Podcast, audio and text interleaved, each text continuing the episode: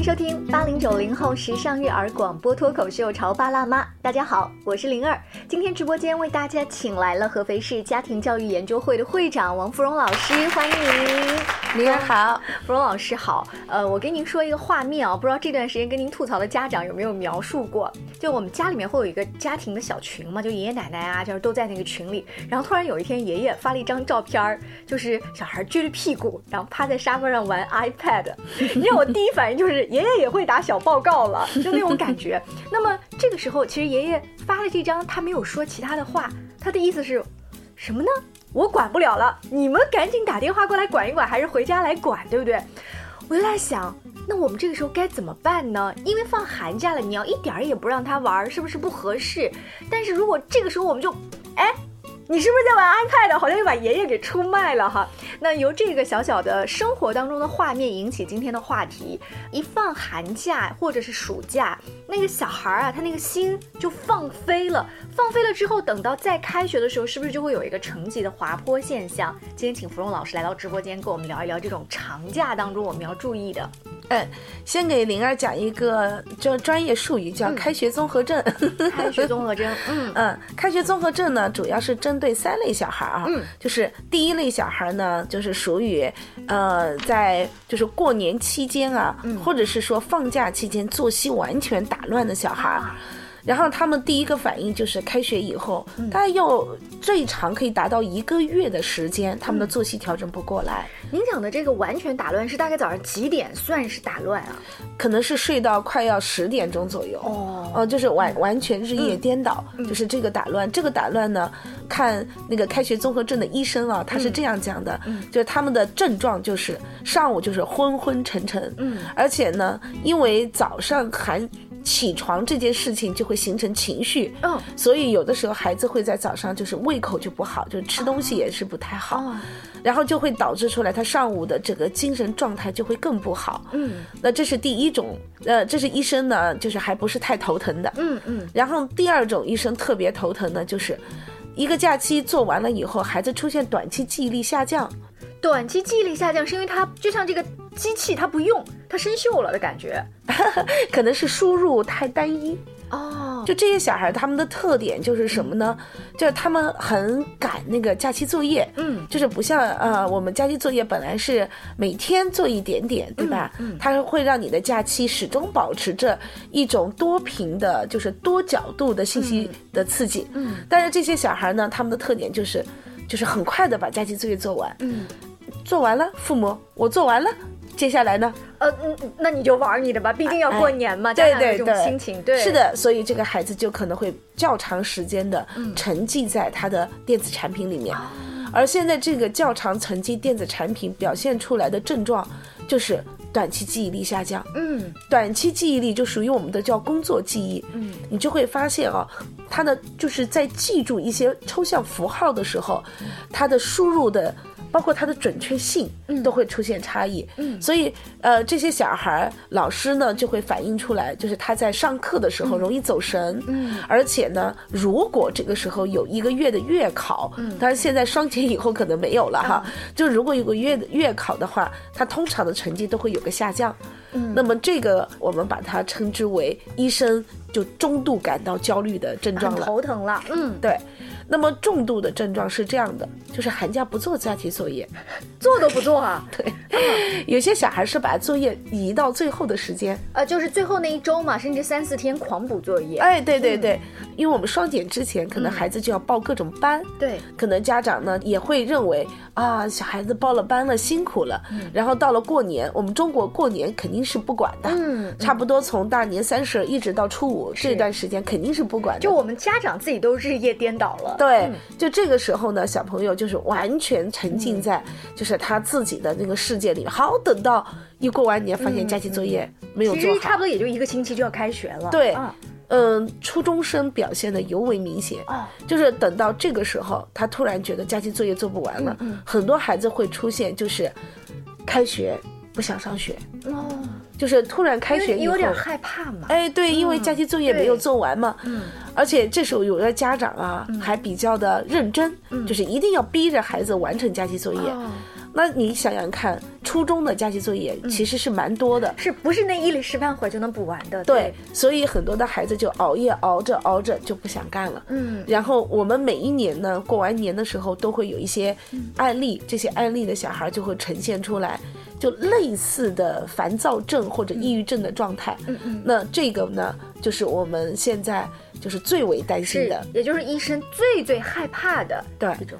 这三种开学综合症的小朋友统一的一个行为特点就是，他们打破了他们原来的生活节奏。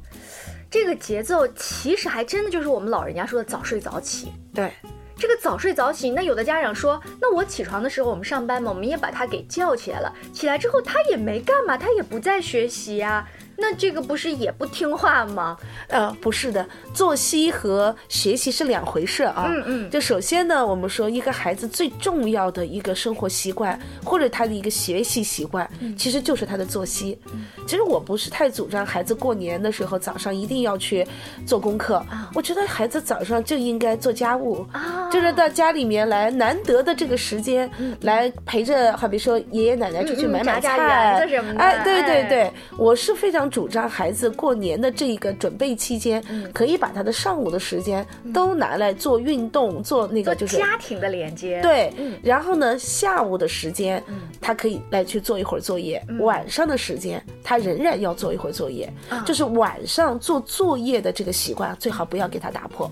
哦，因为从开学和之前的学期都连接在一起，对晚上还是要做作业对。对哎呀，你这样一想，就是有一些家长，因为其实年关这个时候，我们朋友之间的聚会挺多的，然后大家就喜欢就带着小孩儿，大家哎朋友家小孩儿大家一起玩儿，晚上都在吃饭和玩儿。经芙蓉老师这么一说，赶紧别，或者是说啊，你这个过程，嗯你可以有，但是不能高频，嗯不能让孩子高频。而且你只要是小朋友一在聚会，小朋友的特点都是三两口饭扒完了，来妈妈手机，是是是，嗯，是不是的？你手机马上就可能会成为让你安静的 一个。嗯因为我们也想跟闺蜜们聊聊天儿啊，对是对对，所以最好的孩子呢，是还要保持他的晚上他的那种，呃，原来的那个习惯。所以我经常在讲课的时候，我说，其实孩子们感觉自己的这种变化啊，其实跟他的小学一年级的第一个寒假是非常有关系的。嗯所以我们有一门课叫决定孩子终身学习的第一个寒假。嗯，就如果当孩子他在小学一年级的这一个寒假，他仍然会保持着他的作息，比如说早上啊，你可以睡呀，迟半个小时左右没有关系。晚上你仍然要写作业，或者是要练字，要静心该做你的功课。下午你可以去玩啊，找同学去玩。那上午呢，你在家里做做运动，尤其上午的时间，我们原来没有大面积做运动的，现在可以做做运动。总之一条，他会发现跟幼儿园不一样了吧？啊。它的规律性更强，对而且很多是自己来掌握和决定，而不是老师带着你们要你们干嘛干嘛。对，但这一个假期的意义就巨大，小孩就知道了哦，原来我上学以后的假期应该这样过。也就是说，孩子在这个过程里面可能会有一段时间，因为中国的寒假短，中间又加上一个年，可能会有一个让自己放松、完全打乱作息的那么几天，但是应该是过完年立刻就要恢复他的作息。嗯，对。呃，芙蓉老师刚讲那个，我们做家长的特别特别同意。然后做家长的在刚放寒假的时候，也想按照您刚才讲的那个大纲啊，去给他制定。但是如果我不是全职妈妈的话呢，就有一个我们制定了，回头谁来监管呢？爷爷奶奶来监管吗？你看，就出现了我们一开始说那个场景，爷爷给我打小报告了，对不对？那如果呃孩子足够大，比如初中生，他们自己在家的时候，你知道我曾经遇到过一个状况，一个妈妈跟我说，我跟儿子斗智斗勇，在家里拔网线什么的，就是他规定了，他跟孩子看起来也商量好了，但孩子不按照你你说的这个来做啊。哎，首先啊，我们讲啊，你首先上午的时间你别让他写作业，嗯，因为当就是我们在假期的时候，这个大脑它是需要休息的。就是说，我们为什么要安排假期，其实是要给大脑有一个休息，而且在这个假期的时间里面，我们有个很重要的任务，就是弥补平时不能够就是在上午做的有意义的事。就运动，就运动非常的重要。所以如果啊，就是小朋友上午你不给他放在家里，你给他放在运动场，嗯嗯嗯，比如说去打羽毛球啊，去打乒乓球啊，哪怕到楼下跳绳啊，对，玩啊什么的，不是一定要给他放到一个场馆里面哦。对，因为只有在群体性，他这个运动才有快乐感。哦，那那就是说家门口有这些运动场馆的地方，就多让他去去玩。对对对，应该在这个假期的上午，应该多安排孩子去运动。嗯，那如果孩子运动了，然后回到家里面的时候，那一定要让孩子做一些家务。嗯，你想看这个时候孩子拿电子产品的时间就可能会少的很多。是，然后下午的时间呢，他要安排他做一些作业，就是这个是一定要去做的。然后你也可以给孩子玩，就下午是可以玩的。嗯，然后等到呃下午吃完饭的时候，哎，你回来了吧？嗯。其实很多的家长是想让自己轻松一点，嗯，哎，这作业做完了吗？做完了，晚上可以看看电视了，对不对？那个时候我不用跟他互相咆哮了。哎，对对对，就是让自己轻松一点。那这个时候我们可以啊，像低年级的孩子，可以组织孩子去看一些有意义的电视节目。啊，那家长你也可以放松一点，对吧？尤其今年过年可以看冬奥会嘛，是是，对吧？就是可以组织孩子去看的，这没有关系的。但是有一条就是，他该。睡觉的时候睡觉，该起床时候起床，该吃饭的时候吃饭。嗯，那这样的话呢，其实你叫老人监管都是可以的了。嗯，就是你不要让孩子一起来就做作业，这个事情。这而且心理上会有一个抗拒。对，小孩会觉得说，我放假怎么还那么倒霉？怎么还要这样，对不对？对。那这样，我们今天跟芙蓉老师说到这个寒假的这个。作息规律的重要性，特别还提到了一个开学综合征的这个问题啊，大家往心里去。然后下半段的时候，我们再聊一聊怎么样把这些计划细化。稍微休息一下，广告之后接着聊。你在收听的是《乔爸拉妈》，小欧零二，叫你变成更好的爸爸妈妈。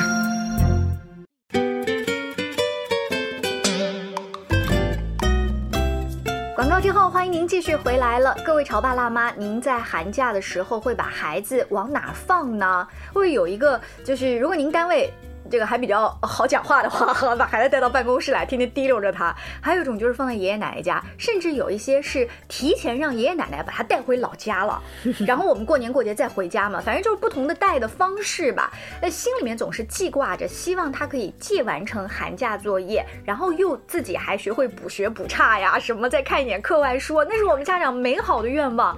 在上半段的时候，芙蓉老师给我们提到了几个呃概念，像开学综合征，还有作息规律的重要。性，尤其是上午别学习了，做家务、运动吧。下午学习，晚上学习。哎，但是这个学习其实不一定是写作业，嗯，对吧？就是如果这个孩子他说他看他喜欢看的课外书，他专心看也可以吧。或者说他最近迷了一个什么手工劳动，他他在做，这也算吧。嗯，所以我们就想到了，就是这个社区的一个功能啊，因为我们现在呢在社区里面已经做了第一个。就是家庭教育的工作站，然后在这个工作站里面，我们就给我们的社区的工作人员制定了一些他们过年下午的一些活动。嗯，例如呢，他们会有一些读书会的活动，而且呢，读的都是孩子们喜欢的一些书，然后他们就会去发那个在社区里面发通知，然后小朋友就会过来一一起来读书。第二个呢，就是他们会组织一些剪纸啊，像这样的一些，就是中国传统对对。就是让孩子们过来，然后呢，小朋友好像选的最多的就是这个，就是来一起呢，就是做手工、做剪纸。而且，因为他们觉得那就是玩儿，对，不是看书。对，还有一些就是 STEAM 的活动，就是科学的一些小活动，然后也是放在社区里面的。所以呢，我想啊，就是下午的学习场景，肯定也不一定放在家里面，嗯，就是我们可以把它放在社区里面。嗯，未来呢，这个社区在这个方面的工作可能会开展的越来越丰富。嗯，那我们的家长就可以放心的。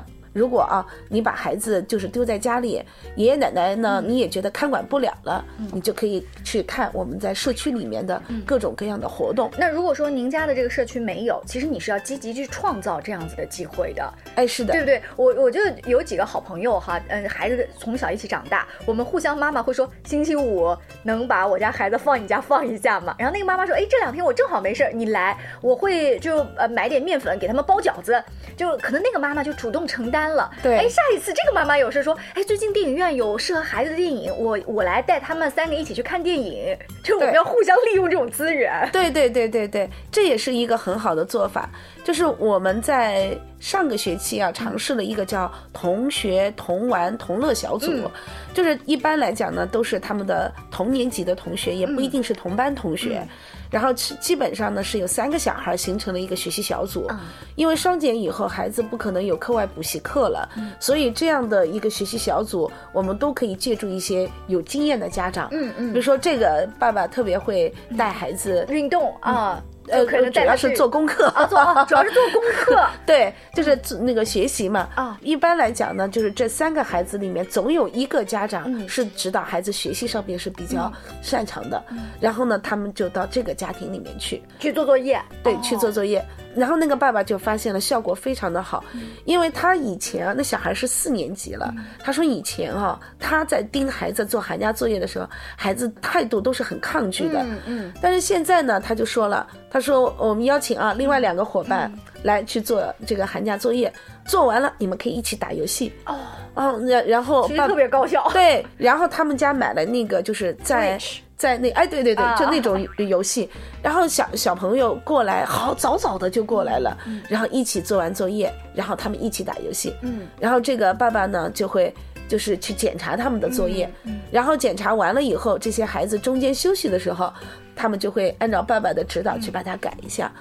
那我就觉得这就是一个特别好的。然后平时双休的时候呢，那另外的两个家庭就会带着孩子出去玩儿，嗯然后这个爸爸就放假了。对对，就合理的分工。对呃然后听节目的朋友们就会说啊，别人家的邻居，我们为什么找不到？其实这个找不找得到，呃，可能要看，比如说你是不是留意了孩子的好朋友有哪些，哎，他周边的邻居大家有哪一些是是要确实要多留意的。还有就是一定要刻意的去找，不能把这件事情当成是，好比说我我我找找看，嗯，就是我们当时在做三人小组的时候，有一位家长问我，他说王老师为什么一定是三个人？嗯，我说你看啊，两个人要是闹个矛盾都没有第三个人在这个过程里面帮他们调解，嗯，其实三个人才是完整的一个好的小团体，嗯，然后人多了的话呢，也会有有麻烦，对不对？所以呢，我就认为啊，就是三个人，然后他真的找了两个月找到的。那或者说他们年龄之间，比如差一个半岁或者一同学岁，不行，必须是同年级的，哦因为只有同年级的他们才能课同学。能哎，哦对正好所以就是，如果你们在找的时候要注意这几个问题啊。那有的时候是家里面，哎，表弟表妹也跟着后面那个蹭一下，那一两次没有关系。但这真的是一个好的提议。今天我们在节目提到的决定终身的第一个寒假非常重要。如果你的孩子恰恰是一年级寒假的话，那他们家长会觉得太幸运了。我听到这期节目，那如果已经过去了，我离这个寒假都有个五六七八年了。还有机会吗？芙蓉老师，你知道我前两天听到一个呃初高中生的家长是这样跟他的孩子交流的，说：“你看你这次考的呢，本来也就这样。”啊，那你的同学呢？你看大家都在重点班，他们都在悄悄努力。如果你再不努力的话，那你看你会比他们落后更多。就你努力，那你都已经比他们落后了，你再不努力，那不是落后更多吗？我当时作为就饭局当中听到的一个人，我就已经觉得我不想再努力了。但是你要讲妈妈讲的这个话，好像也没毛病。就对于一个已经高年级的孩子，这种情况怎么办？这其实啊，就要讲到孩子们的这十二年的任务。嗯，孩子这十二年的任务呢，是塑造一个有竞争力的自己。嗯，就是当他们开始走向这个任务的时候，是从小学一年级开始嘛。我们把这十二年叫竞争阶段，这十二年其实是孩子完成竞争力的提高的一个阶段。嗯，那么在这个过程里面，我们可以大致的啊把它分成三个阶段。第一个阶段呢，就是一到三年级。那么这个阶段里面呢，其实是培养竞争习惯，这就是好比说我们我们说作息，这就是一个基本的。嗯，那你不要把孩子的假期的作息给打乱。然后呢，在这个内容里面，你可以增加更多的娱乐的活动的，但是你不要把他的作息打乱。那么，这是我们保持竞争力的第一个阶段。第二个阶段呢，是从小学四年级一直到初中二年级。嗯，那么这个阶段呢，实际上假期里就赋予了不同的功能。哦，例如寒假的功能就是整理过往的学习，嗯，就是一定要去整理过去，就是你千万不要在寒假超前学，嗯嗯太短了，它不不足以支持你的新的知识获取。嗯，那这个整理过去通常就是复习这个上学期的内容。啊，不一定，一定是你过往所有的学习哦，就。有可能你是五年级的孩子，你要把前四个年级的也都过一遍。啊，例如语文的学习，哦或者是英语的学习，这些学习你是需要去做一些整理工作的。嗯，然后呢，很关键的就是补缺，就是嗯在这个时候要有一些对过往的补缺。嗯，你要通过考卷，嗯你要了解，特别是一些呃像我们的语文和英语，嗯你需要在哪些地方下功夫。那么寒假还是可以下的。那么暑假呢，它最重要的工作呢，就是要形成取长，就是我我有什么专长，我可以在那个专长上加强。比如说我是特别擅长数学，那我就可以超前学一点数学的东西，我自己学习。哎，为什么呢？为什么就是芙蓉老师把寒假我们用来补短，然后暑假补长？因为寒假的年纪没有变化呀，嗯，因为没有变化，所以难度其实也不会有变化。对你取长了，也不会给你一个阶段性的突破。或者是说啊，因为长它是需要有一个长的时间来去、来去支撑的，也就是说暑假有两个多月的时间，那你可以在一个领域里面较深的来去发展自己，但是寒假中间又过个年，这一打乱，你没有那么多的时间的，所以寒假千万不要超前学。我经常提醒我们的孩子，不要在寒假去学习下个学期的东西，啊。因为我们一定要把基础打牢，嗯，不断的锻炼在课堂上吸收知识的能力。嗯你看，你一个学期有了一个这个难度的增长，然后你对这个部分有了一个整理和补充，下一个学期你就要在这个水平上稳住，嗯，这样你才能一年一年的往上增长。尤其是芙蓉老师刚刚说，比如说语文跟英语这样文科类的东西，对，就算你家长不是老师，你也是可以看出孩子在比如拼音或者是这个偏旁部首哦，啊这个这些有吗？四年级以后就不是这些内容了。那是应该怎么样去帮孩子补缺补差？尤其是他不是一个一年级的孩子，我只要补前面半个学期就行。它是一个长好几年的东西。例如啊，就是我们曾经做过一件事情，就是一天报五十个词，嗯，有两个字的、三个字的，甚至成语。嗯，你想一天五十个，你怎么可能只是一个学期的呢？哦，就是在基础的生字词方面，对不对？对芙蓉老师，这个让我想到了我孩子的语文老师，呃，在这个学期啊。有一次模拟考试后面说了说，你看成绩已经差不多，家长看完了之后，利用这个寒假，基础薄弱的孩子，好好的把字词补缺补差，咱们还是来得及的对，啊！就是刚刚您讲的一天报五十个词的意思，对对对，就是一天报五十个词。不能小看它哈。啊，非常重要。一天五十个词，差不多也只需要半个小时。嗯，然后这个报好了以后，就把这个词给小孩看，你不要改，你改了以后就会有情绪，你就给小孩看。嗯然后孩子呢，通常啊，他们会装模作样的找两个字重新订正一下，嗯嗯其他他看了他也就会了。第二天你再报，你再报的时候，你可以将一些你认为孩子，你因为你报完了，你看一眼你就知道孩子有哪些错了对。你就可以再报一遍。啊然后呢对，不断的做，差不多一共可以做十五天的时间，啊，就是一天五十个词。这个方法其实同样适用于英语单词，对。啊，就是咱们搞基础。对对对，差不多最多最多也就消耗一个小时左右的时间，嗯小朋友就能完成。那这个其实需要说，嗯，妈妈今天晚上给你报五十个拼音啊，或者是单词啊，你要提前复习哦。不用，不用，他不需要有一个提前的，不需要就是看他纯天然的水平。目前，你是给他做整理的，啊也就是说他在报完了以后，你交给他，他看到了以后，他自己就会有一个修正。嗯嗯但是关键的就是五十个词的词库，嗯那这需要家长你要做一个功课的。是所以我们现在电脑的作用就是可以提取词库。这个提取词库是依托平时你就输入了大量孩子做错的题目吗？不用，那怎么办？就是一到四年级、一到五年级可以把词库提出来。哦，这个这个确实，网络上面很多 A P P 啊跟小程序都有这个功能，就是家长稍微留意一下就行。对而且就只要是你平时稍微关注一下孩子，你知道他的作业当中哪一些词、哪一些字是他经常错的啊，就稍微稍微用点心就好了。对，嗯，当然也要奖励他，也要让让他写写的轻松。差不多五十个生字词里面，他有困难的最多只能放一二十个，哦大部分的时间就是我会的，我一下有成就感。啊，就是保证一个百分之八十的正确率。对对对，好，这都是妥妥的干货，非常感谢芙蓉老师在今天的直播间告诉我们一些大的呃思想，比如说，如果你不去重视他的作息规律，可能那些开学综合征一二三会是什么样的？那我们怎么样去塑造孩子的竞争力，从不同的年级入手呢？很感谢亲子育儿方面的话题，也请各位潮爸辣妈持续关注我们的潮爸辣妈节目，下期见喽，拜拜。